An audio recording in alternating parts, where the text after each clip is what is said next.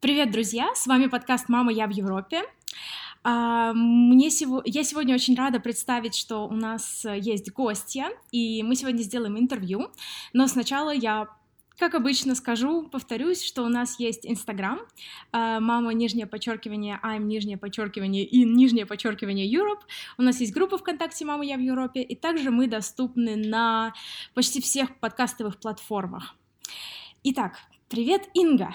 Да, всем привет. А, меня зовут Инга, я э, стипендиат гранта Fulbright. В данный момент обучаюсь в США, а, в штате Орегон. Здорово. А расскажи нам, пожалуйста, что ты делала до того, как ты поступила по программе Fulbright. Откуда ты, а, в каком университете или университетах ты училась до этого? Я э, говорю, у меня есть канал, телеграм-канал называется «Американха». Так, собственно, мы познакомились с авторами подкаста. И там я рассказываю, что я девчонка с Урала, но обычно не говорю откуда. Вот э, сегодня уточню. Э, я с города, из города Оренбурга – а, это на границе с Казахстаном. А, у нас есть мост, из которого можно перейти из Азии в Европу.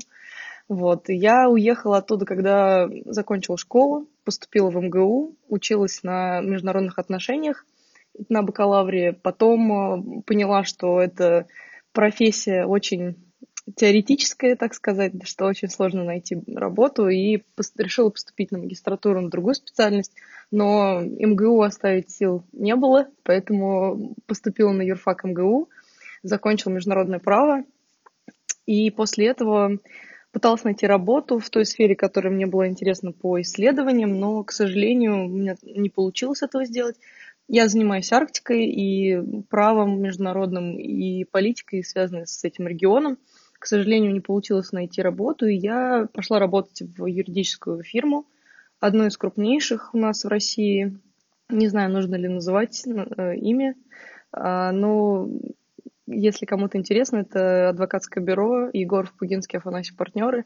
Работала там на такой около юридической специальности, была а, помощником и паралигалом партнера – но практика у нас была корпоративная, то есть немножко не связанные вообще вещи с тем, чего бы я хотела. И поэтому, собственно, пришла идея как-то изменить всю эту историю и стала искать возможности для образования за рубежом.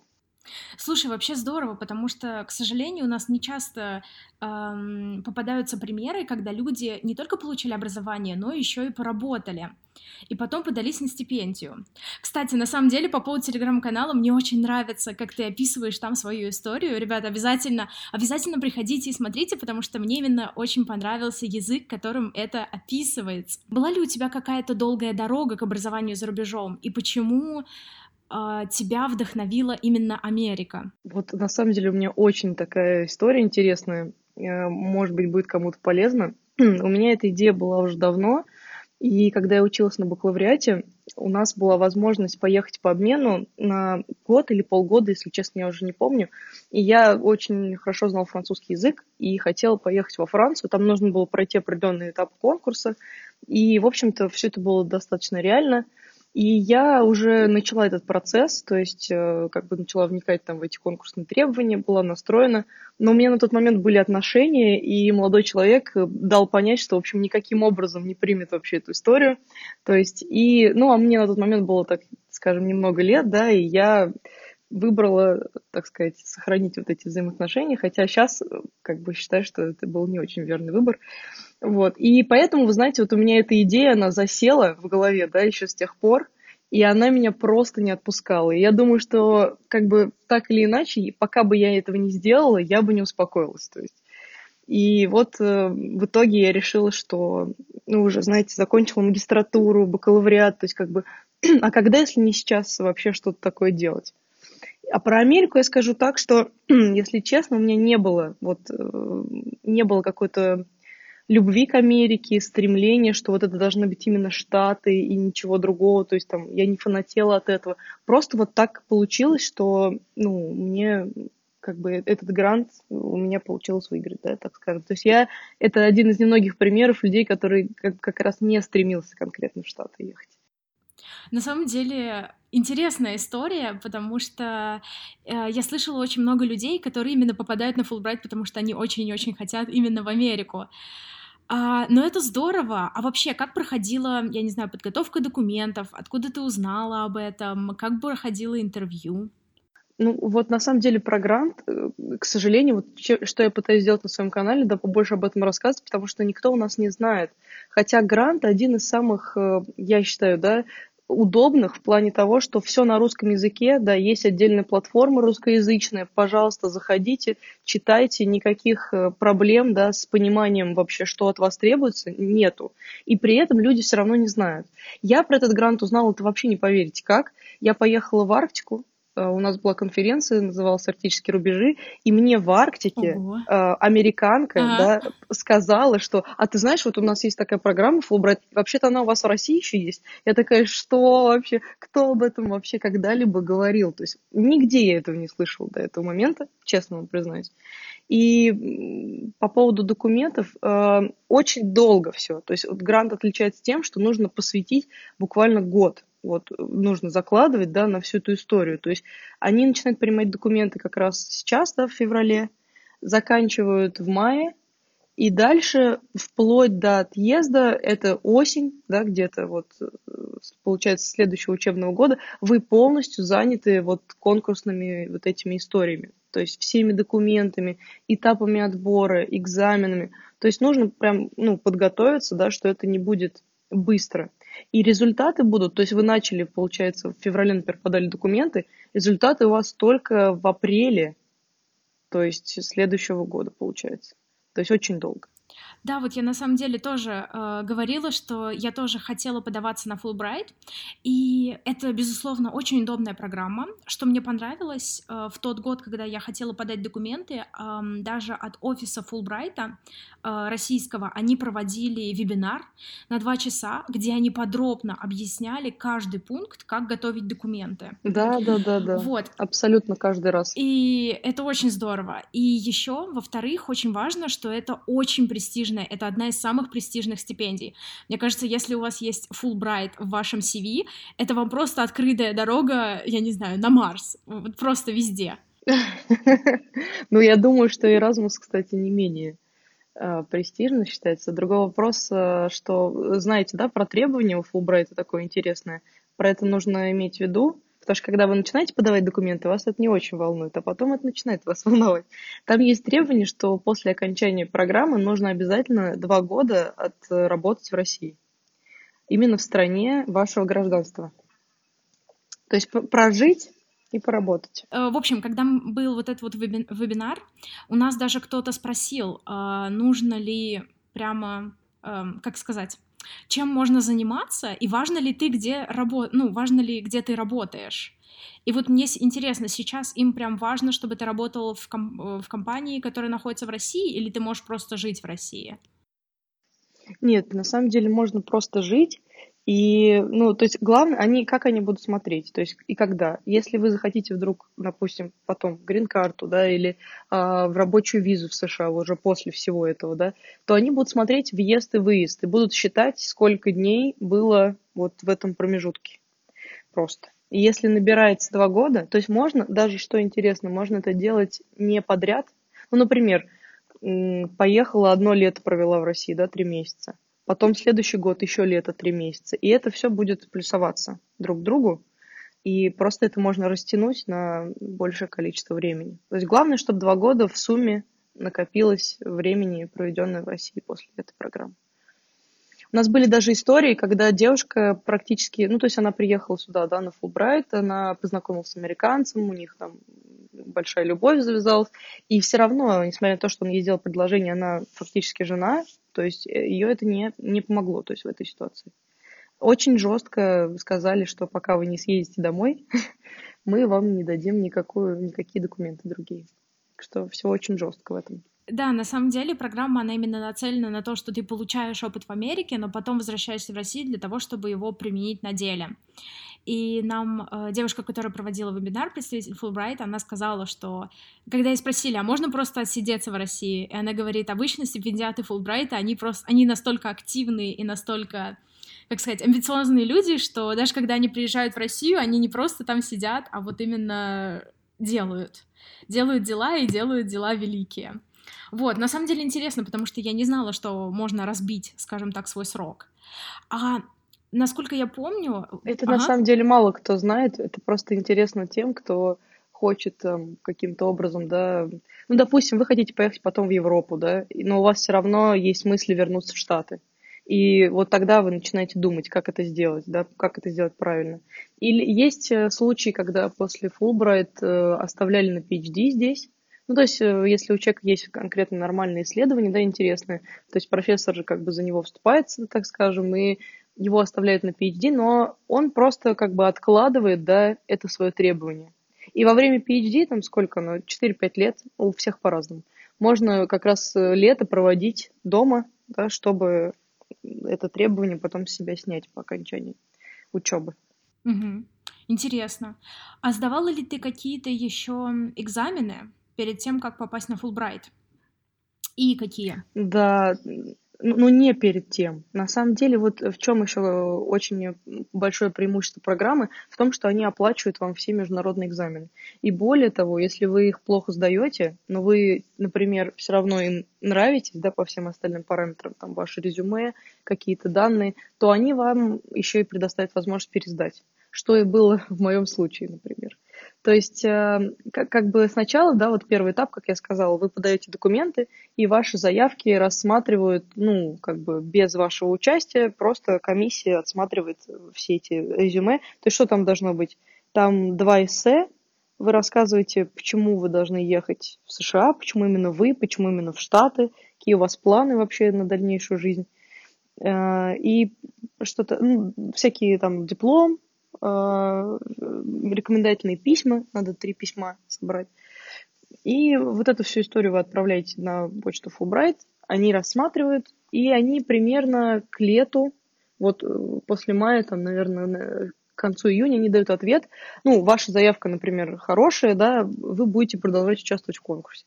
И вот самое интересное, что как бы пока еще вы не знаете, прошли ли вы на второй тур, и вот промежуток между вот этим ответом и вторым туром вы должны сдать TOEFL.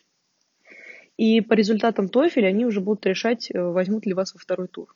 Но этого времени катастрофически мало. То есть они вам дают ответ в конце июня, а TOEFL вы должны сдать уже в июле. Поэтому, как бы зная или не зная, прошли вы по заявке или не прошли, надо начинать готовиться. И вот это самая такая трики история, потому что вы не знаете вообще, пригодится вам это, не пригодится. Но готовиться надо начинать заранее. Вот сдаешь TOEFL, у меня получилось, э, я постаралась там оттянуть как можно дольше. Там есть какие-то слоты, они вам предоставляют список вариантов. И, ну, у меня первый раз был неплохой. Э, как бы требования все разные. То есть я знаю, что у тех, кто больше связан с гуманитарными науками, то есть как у меня это было, там политика, юриспруденция, что-то еще, там нужно больше 100 баллов набрать. Для остальных, по-моему, 80 нормально. То есть они больше не требуют. У меня было там 100 с чем-то и 101, по-моему, что ли, в первый раз. И потом они вас приглашают на второй тур. То есть что такое второй тур? Второй тур – это по факту просто интервью. То есть вы приходите, 15-20 минут общаетесь с комиссией, там приезжают всякие как бы представители с американской стороны, потом наш русский Фулбрайт там сидит, и еще могут пригласить э, каких-то ученых, да, или профессоров именно по вашему направлению, чтобы вы там, чтобы можно было какие-то вопросы по существу задавать. И потом уже после того, как они объявляют, что да, допустим, вы проходите, вы сдаете GRE. А у меня, не знаю, наверное, долго рассказываю, да, но у меня просто так, по каждому пункту, наверное, такой свой особый случай получился. Не знаю, почему так вышло. А, просто GRE сдают вообще все, кроме юристов. То есть только те, кто идет направо, не сдают. И я сначала шла направо. То есть я шла на ло, и поэтому я там 15 раз переспросила, я говорю, вы точно уверены, что мне не надо сдавать? Такие, да, да, да, да, да, без проблем, все, не сдаешь. Ну, я спокойненько сдала TOEFL и как бы расслабилась. То есть люди параллельно готовились к GRE с самого начала, потому что GRE это просто, это, ну, я не знаю, просто ад. Вот больше я никак не могу сказать по этому поводу. И, в общем, а потом мне сказали, что, слушай, ты нам очень нравишься, э, все у тебя классно, и, ну, хорошее интервью, и классное резюме, но такой, такой момент, что у тебя первое образование юридическое, поэтому мы тебя не можем на лов взять, и ты поедешь на паблик полисе. И, то есть, мне пришлось, во-первых, переделать все заявки, Ну, то есть это такой беспрецедентный случай, Фулбрайт. Я такой, таких не знаю больше людей. Они мне сами сказали, что вот, мы только вот, не знаю, почему такой комиссия решение приняла, что ты остаешься в конкурсе. И мне пришлось давать GRE, у меня был месяц подготовки, потому что я вообще про это не знала. И просто как снег на голову на меня свалилось то, что, ну, слушай, надо сдать. Ну, как бы, как, уже, знаете, как это, с подводной лодки не смоешься, да? То есть уже начал, в общем-то, куда уже теперь? И вот я за месяц в авральном режиме, ну, готовилась к Джерри. Поэтому вот не повторяйте моих ошибок, и в любом случае начинайте готовиться в первую очередь к Джерри, потому что там математика на английском, там вокабуляр академический, то есть очень сложный экзамен. Ну и, и конечно, я сдала плохо первый раз, конечно, потому что месяц это просто ни, ни о чем. И они мне разрешили пересдать. И они оплатили все это. То есть вот, вот эти вот все попытки, что, что самое интересное, что от вас вообще ничего не требуется. Если вы живете в другом городе, кстати, там не в Москве, там не в Питере, у вас нет центра, то они оплатят даже ваше перемещение до Москвы, так же, как они оплатят ваше перемещение на интервью. То есть они оплачивают вообще все. Вообще здорово, и вообще здорово, что ты вот так смогла собрать, как сказать, собрать все свои силы и направить их, и подготовить себя к такому экзамену, потому что, насколько я знаю, люди готовятся по полгода, год, чтобы сдать Джерри. Да, да. Вообще, интересно. Он очень сложный. А как проходило интервью? Насколько было вообще сложно? Что, что спрашивали? Ну, на самом деле, я не знаю, как у других. Я потом помогала людям, которые уже на следующий год пошли подавать документы. У них там было немножко иначе. Но я про себя, у меня было очень все доброжелательно. То есть они в основном, как бы их цель узнать, э, действительно ли высока ваша мотивация. То есть вы можете написать да, что угодно в своем эссе. Может быть, вы правда просто хотите в Америку попасть, да, и вам вообще без разницы на эти цели программы, на эти их там культурные обмены, то есть вам просто вот есть личный интерес, и вам, ну, допустим, даже, э, не знаю, нет никаких планов вообще возвращаться сюда и так далее. То есть им надо это понять, и они вас начинают спрашивать точечно, да, во-первых, они точно задают вопросы по вашей специальности. Ну, то есть, как бы они хотят узнать, действительно ли все, э, действительно ли вы такой специалист, как вы об этом говорите, да. То есть, и они задают вопросы, которые они вроде такие, как сказать, сложно объяснить, очень трики. То есть меня спросили, то есть поскольку я по Арктике, да, они меня спросили просто ни с того ни с сего в середине разговора, а кто сейчас э, председатель Совета Арктического, какая страна? То есть, ну, просто вот, а, а что, когда Россия была? А когда, а что, какие еще дальше есть страны? А кто там наблюдатель? Ну, то есть, просто то, что ты не ждешь совершенно, но что ты по факту обязан знать в своей, да, сфере, если ты этим занимаешься постоянно спрашивают э, про мотивацию. Потом они смотрят на уровень языка. То есть, э, если даже ты, допустим, можешь э, представить свои цели, да, адекватно, но у тебя не хватает языковых возможностей для этого, то, скорее всего, не пройдешь. Потому что там вот это вот, если мямлить, подбирать слова, сидеть пол полчаса, то это не, не пройдет такая история. В основном пытаются подловить на, ну, если вот какая-то легенда, которую вы выстроили в своем эссе, она не бьется с тем, что вы говорите. То есть вот это основная цель. А еще интересно, а, после окончания, а, после того, как тебе сказали результат, что да, ты прошла и да, ты поступила, как много вообще времени проходит до самого переезда? И еще, насколько я помню, ты должна выбрать несколько университетов, но не факт, что в итоге тебя отправят в один из этих университетов. Вот как у тебя было? На самом деле они говорят, что они подают в четыре... То есть вы ничего не решаете, да, это вот что касается Фулбрайт. Э, за вас... То есть вы можете предложить свои варианты в анкете, да, вузов, которые вам нравятся, куда бы вы хотели поехать. Но это вообще не факт, что ваше мнение будет как-то учтено в общем, в общем зачете в итоге. Дело в том, что у них есть определенные финансы, и, например, отправить одного человека в Гарвард будет стоить, как отправить шесть человек в другие вузы. Да? И, конечно, они предпочтут э, отправить шесть, чем одного. И поэтому они отправляют каждого заявку в четыре вуза, которые они считают наиболее приемлемым с точки зрения вашего опыта, с точки зрения вообще ну, ваших целей вот указанных, да, и ваших результатов. То есть если у вас там низкие баллы, например, то как бы они будут выбирать уже из другого списка. И в итоге, ну, то есть, вот ты узнаешь приблизительно, то есть, очень долго, очень долго ты не знаешь, даже после интервью ты не знаешь. Потом ты сдаешь GRE, и ты тоже не знаешь, прошел ты, не прошел. И где-то, наверное, вот к весне уже вот э, становится понятно, едешь ты или не едешь в итоге. И потом, получается, отъезд, э, вот у меня, у всех по-разному, каждый вуз в Америке, у них же нету общей системы, как у нас, там, 1 сентября в школу, да, у них такого нет. Каждый вуз сам выбирает, когда ему начинать. И вплоть до того, что у меня, например, занятия начинались вообще в 20-х числах там, сентября. То есть я была одна из э, последних, кто поехал. У кого-то в августе, например, начинаются занятия. Вот от этого будет зависеть, как быстро вы должны собраться. А, и вас в итоге извещают просто, какой вуз из четырех там вас выбрал. И у вас выбора нет, у вас есть только выбор согласиться или отказаться. То есть если вам совсем не нравится, и вы не хотите туда ехать, вы можете вообще отказаться от участия в программе. Или вы едете туда, куда они вас распределили. Вот как это было в моем случае, мне просто прислали, что это Oregon State University, да, и вот так или никак. А как был сам переезд? А, что было самое сложное и что было самое интересное во время переезда и в первые дни?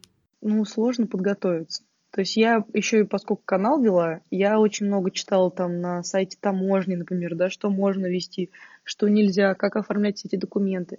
Очень большая история со здоровьем. А, чтобы учиться в ВУЗе, в американском, у вас должны быть определенные показатели, и это в первую очередь прививки, и прививки такие, которые у нас обычно никто не требует и никто не обращает на это внимания.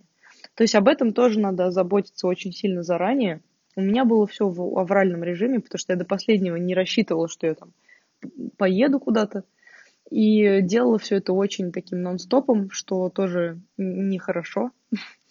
И просто вот ты собираешь постоянно какие-то документы. То есть ты ходишь по всем врачам, переводишь все на английский собираешь э, вот этот пакет документов. Потом, если ты везешь с собой какие-то лекарства, вот что было в моем случае, я собирала на каждое лекарство рецепт. То есть это тоже я заморочилась очень сильно. Но в итоге это не пригодилось, кстати. То есть меня никто ничего не спросил. Ну, как бы было рискованно, потому что там лекарств был целый чемодан. То есть я просто боялась, что ну, начнутся какие-то проблемы на таможне. Ну, то есть по каждому вопросу, который может возникнуть, ты собираешь пакет огромных документов.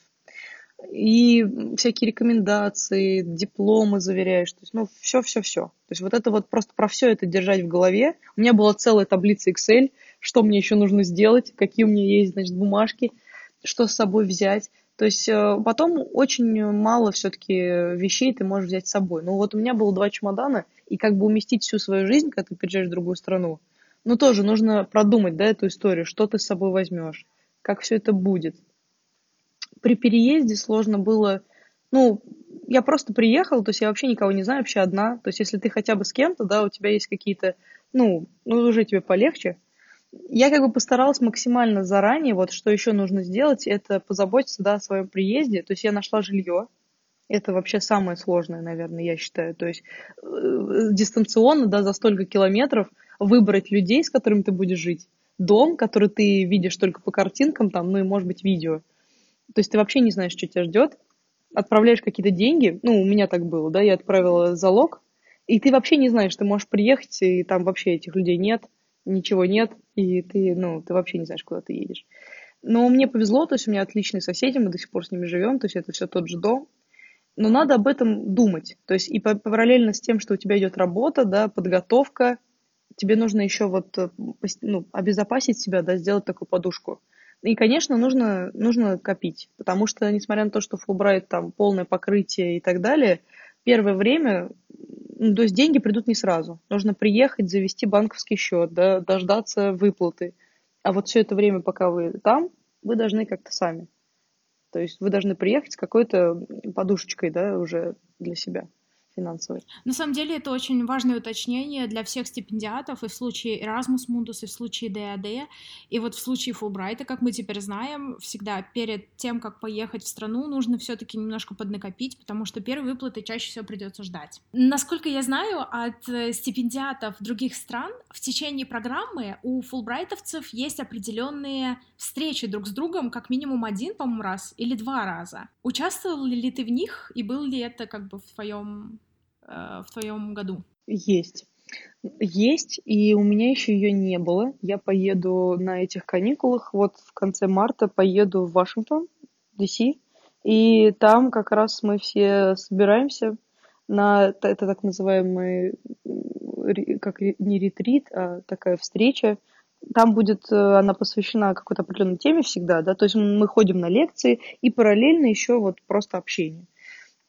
Поэтому я еще пока не могу рассказать да, о своих впечатлениях, но все, с кем я общалась, то есть я тоже знаю здесь очень много фулбрайтовцев у нас в университете, они говорят, это просто супер, потому что помимо того, что вы ну, как-то обогащаетесь да, познанием, у вас еще экскурсии, музеи, все это включено, и вы ну, просто наслаждаетесь вообще этим временем, городом, узнаете кучу людей, в общем, это здорово, конечно.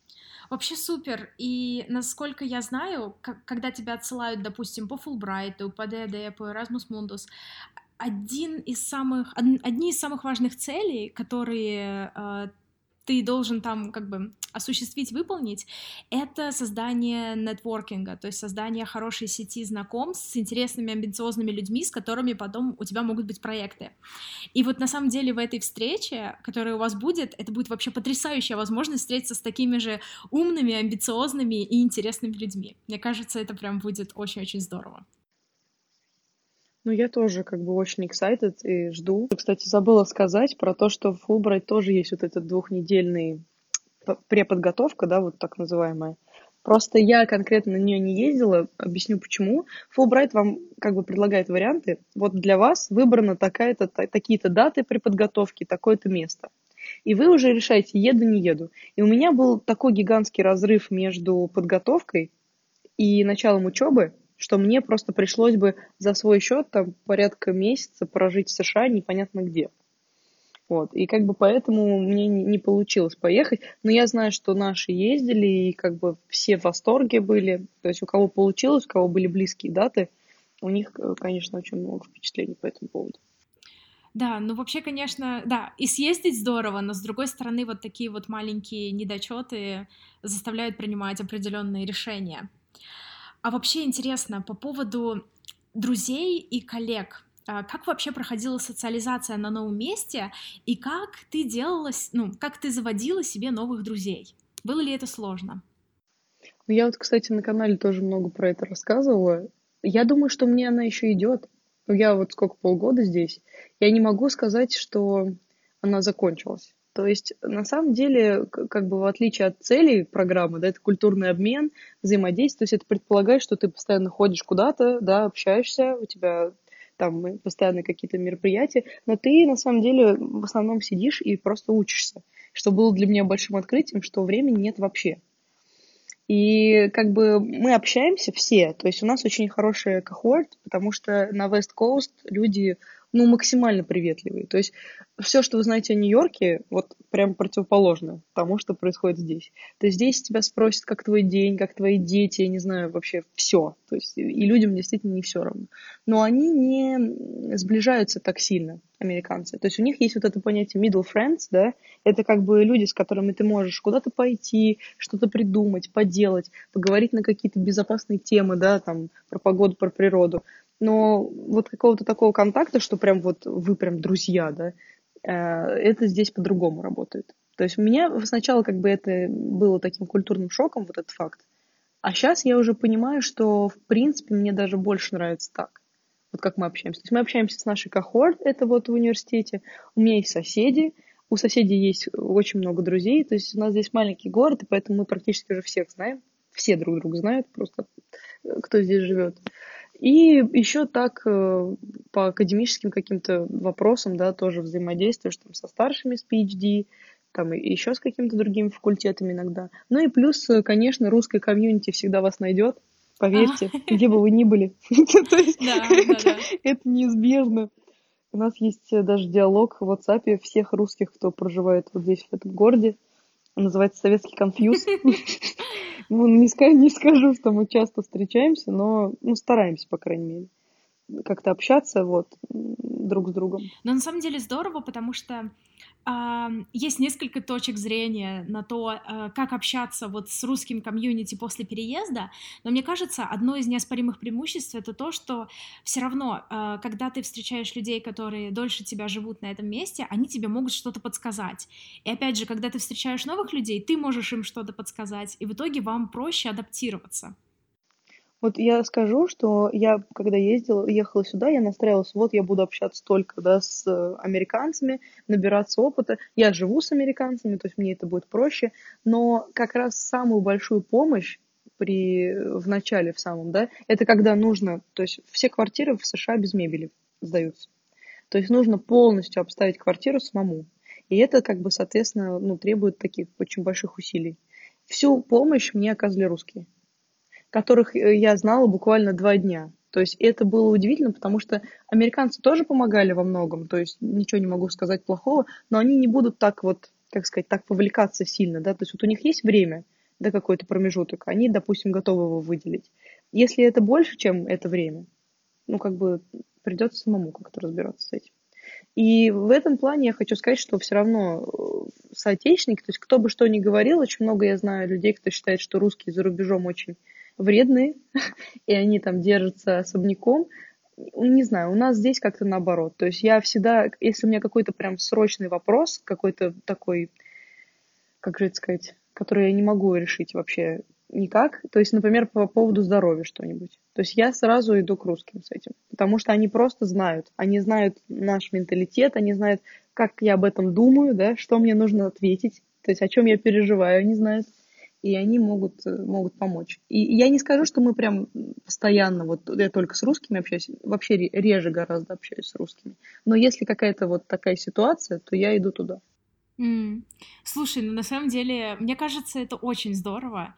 И люди, которые пере, ну, переезжали до тебя из русского комьюнити, они же тоже были в той же самой ситуации, они прекрасно понимают, как ты себя чувствуешь и что тебе на самом деле нужна помощь. В то время как люди, ну, американцы, которые жили на одном и том же месте, грубо говоря, несколько лет, для них не так понятно, почему для тебя это может быть так тревожно или так срочно.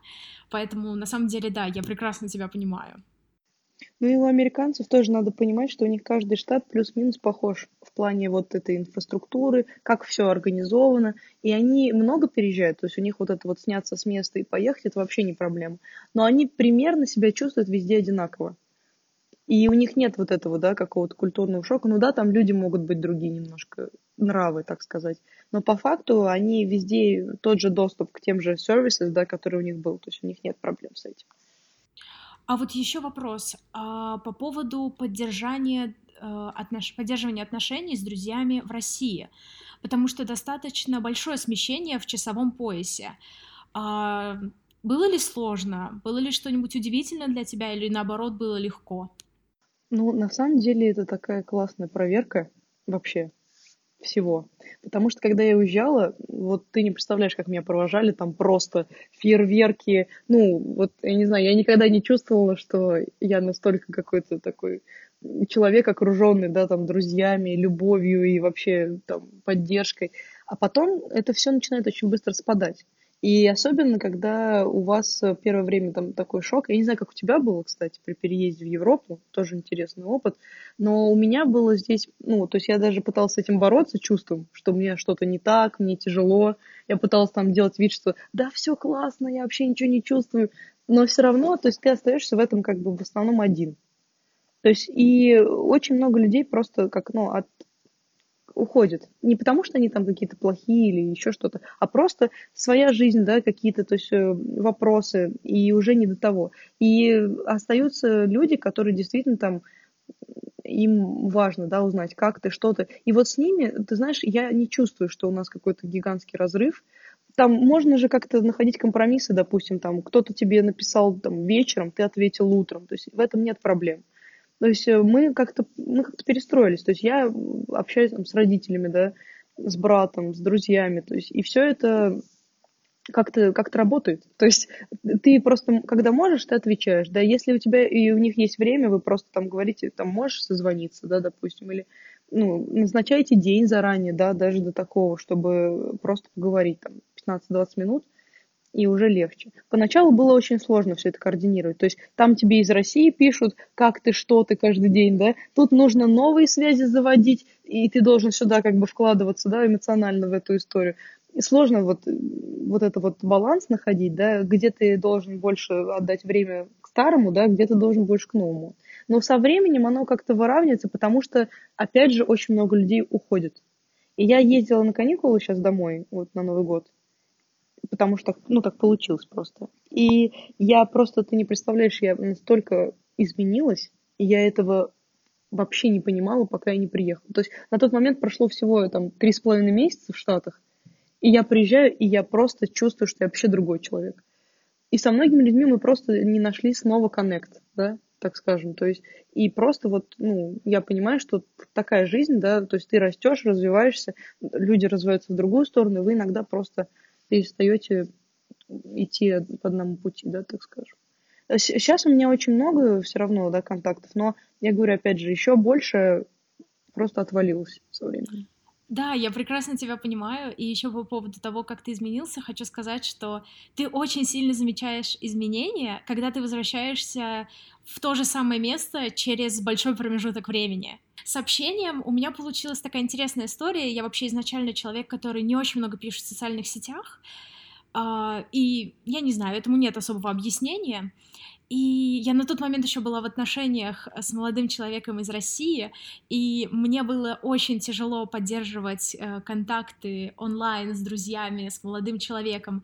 При этом я, конечно же, очень сильно безумно уставала, потому что у меня во Франции была просто бешеная нагрузка. И мне было, как сказать, меня больше понимали те люди, которые находились вокруг меня, то есть это вот мои, э, мой кохорт среди вот моих студентов, и мне было проще рассказать, как у меня дела, и что меня беспокоит, и что меня тревожит им, потому что, опять же, они могли не просто посочувствовать, но они могли мне предложить какое-то решение, там, помочь мне в... объяснить какой-то концепт в предмете, которым я не понимаю, или мы организовывались с ними по бытовым вопросам, то есть с некоторыми ребятами мы вместе продукты покупали и вместе готовили, потому что так проще, так дешевле. И по поводу отношения э, вообще к жизни и вообще на то, насколько я сильно изменилась, мне было тоже очень интересно, потому что я, допустим, впервые узнала такие концепты, как токсичные отношения между людьми, в принципе, не только между девушкой и парнем, но вообще, как сказать, в общем, токсичность.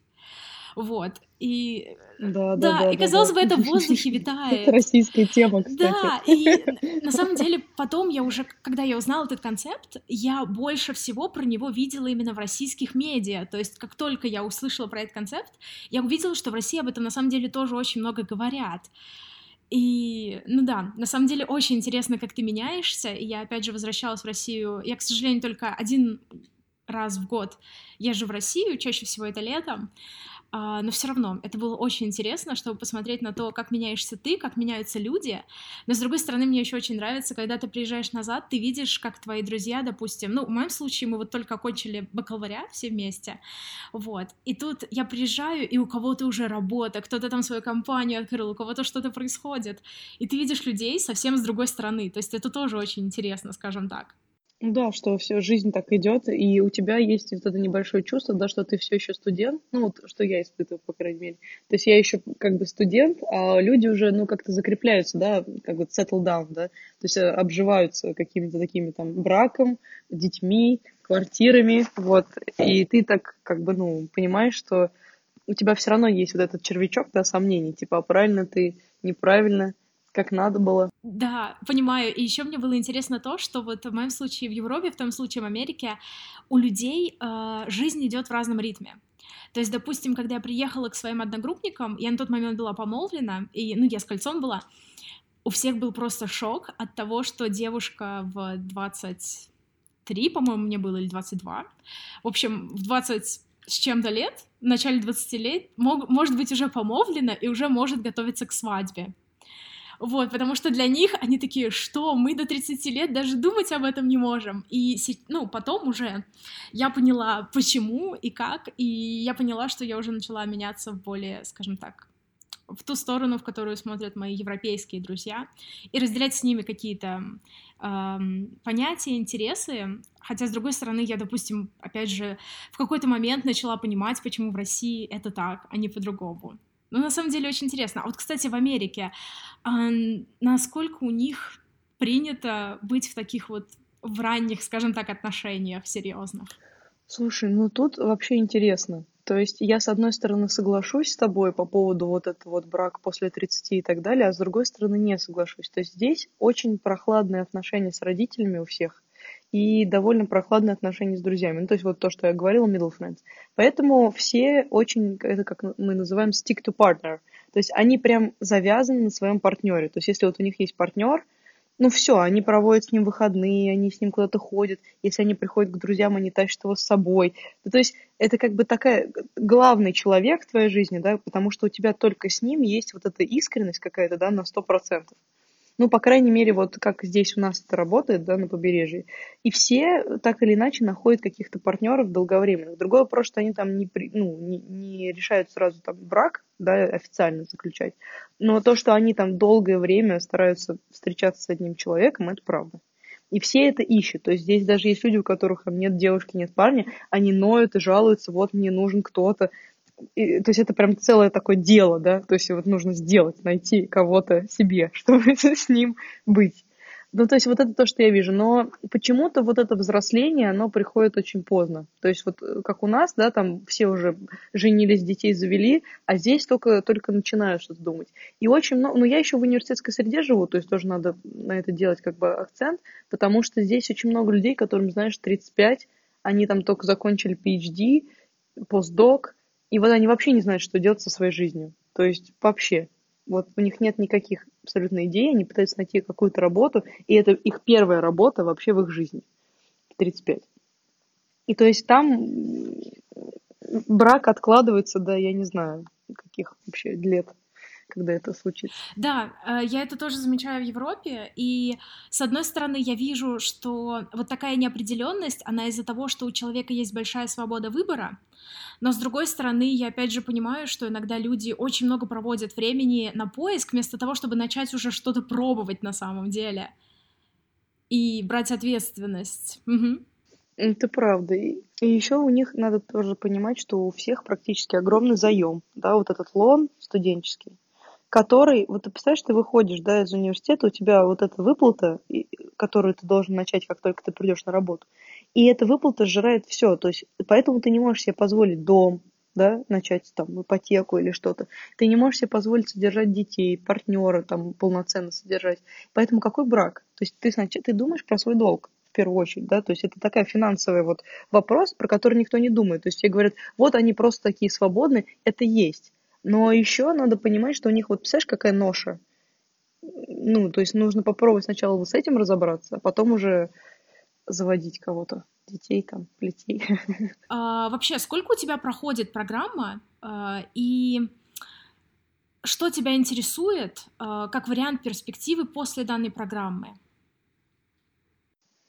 У меня два года Masters. Fulbright я знаю, что они предоставляют до трех лет. То есть можно и в этом смысле надо тоже, как бы хочется предупредить тех, кто собирается поступать, что если вы что-то не сделаете, то есть вы не успеваете там взять какой-то класс, да, что-то дописать, то вот у вас есть вот этот вот э, это время, которое можно обсудить с Fulbright, и вы можете остаться чуть-чуть подольше. У меня сейчас мысли про то, чтобы попробовать найти стажировку. То есть вот сейчас на лето я ищу, и это тоже такое большое дело – и после окончания у нас есть время, чтобы остаться на стажировку. То есть если нас берут на долговременную какую-то историю, типа 9 месяцев, то мы можем остаться на это время. Но потом вот мы должны как бы уже что-то уехать или решить. То есть моя цель сейчас пока вот найти две стажировки, так скажем. Первую на лето, сейчас между этими да, двумя годами, и вторую уже после окончания попробовать поработать здесь. Слушай, а вот вопрос, который прям вот по ходу у меня возник, э, я не знаю, э, знаешь или нет, если вдруг во время Фулбрайта тебе нужно взять э, parental leave, в общем, если ты, допустим, забеременела и ты рожаешь или вот что-то такое, на этот срок продлевается Фулбрайт? Или, может быть, таких случаев даже не бывает? Я таких не знаю, но что я знаю из наших правил, что они могут на самом деле прервать твой грант по каким-то обстоятельствам, и в числе которых написаны физические или э, умственные проблемы, которые мешают закончить программу. Да? То есть э, я просто не знаю таких э, историй. Я знаю одну историю, когда девушка, у нее была жесткая депрессия, и она просто не ходила в университет вообще. И вот ее отправили домой там через какой-то период времени. Она просто вот вообще не, не выходила из дома. То есть ей просто прервали грант и отправили домой. Как насчет того, что если беременна, честно, не знаю. Это, мне кажется, там отдельная история, надо узнавать про это, потому что у нас такого пока не было. Хотелось бы спросить, вот если бы ты давала себе совет туда в прошлое, на что бы ты хотела обратить внимание при подготовке или при выборе вообще Фулбрайта? Я думаю, что я бы, конечно, начала готовиться к экзаменам пораньше, чтобы просто не было такого стресса и, ну, вот так себя не чувствовать, да. Ну и потом, что я промучилась со многими какими-то бумажками, которые вообще были не нужны. То есть я об этом пишу в канале как раз, типа, не делайте этого, там, не тратьте свое время. То есть я бы не тратила ни время, ни деньги на это. И, конечно, я бы, наверное, начала копить еще раньше, и я бы привезла еще больше денег, потому что все равно, то есть у вас есть стипендия, и я хочу сказать про Фулбрайт, они в этом плане молодцы, они рассчитывают все так адекватно, что тебе хватает. Но все равно вот куда-то поехать, да, там, ну, Америка такая большая, хочется поездить нормально, да, там, взять машину, увидеть мир. То есть на это как бы не хватит вам стипендии, чтобы прям полноценно разъезжать, так сказать. То есть я бы, конечно, лучше подготовилась еще в финансовом плане, чтобы иметь возможность вот здесь прям себе, ну, не, не знаю, не нервничать вообще по этому поводу и просто наслаждаться. Хороший совет, на самом деле. Я прям очень его поддерживаю и говорю, что в других стипендиях тоже надо учитывать такие вещи.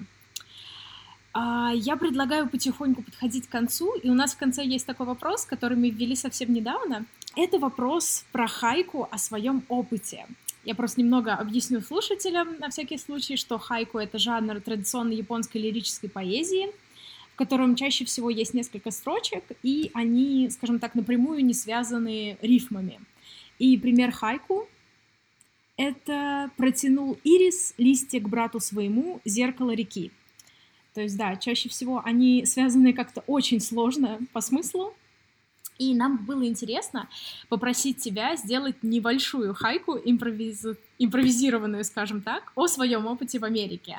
Буквально три строчки. Вот что для тебя было наиболее ярким или репрезентативным? Наверное, что-то типа почти что полгода э, я в этих штатах не видела штат. Потому что сижу, сижу за книжками просто 24 на 7. Вот. Поэтому вот так, пускай так будет. Спасибо большое за выпуск. А, у нас обязательно на нашу гостью будут все ссылки в описании. Обязательно проходите на телеграм-канал особенно, потому что там очень интересно. И мне еще очень нравится, когда ты пишешь о американский сленг. И там очень много вещей, которых я до этого не знала, но которые я использую. И так как я в Швеции, меня то... О, это приятно меня не всегда понимают, и я рассказываю об этом другим людям, так что знание передается по всему миру, little by little. В общем, спасибо большое за участие, и с вами, друзья, мы услышимся уже через две недели. Спасибо вам огромное, что пригласили. Вообще узнала про ваш подкаст, про ваш канал, и тоже теперь пополняю свой багаж знаний про другие гранты. Очень интересно. Буду слушать, буду читать вас. Пока. Пока-пока.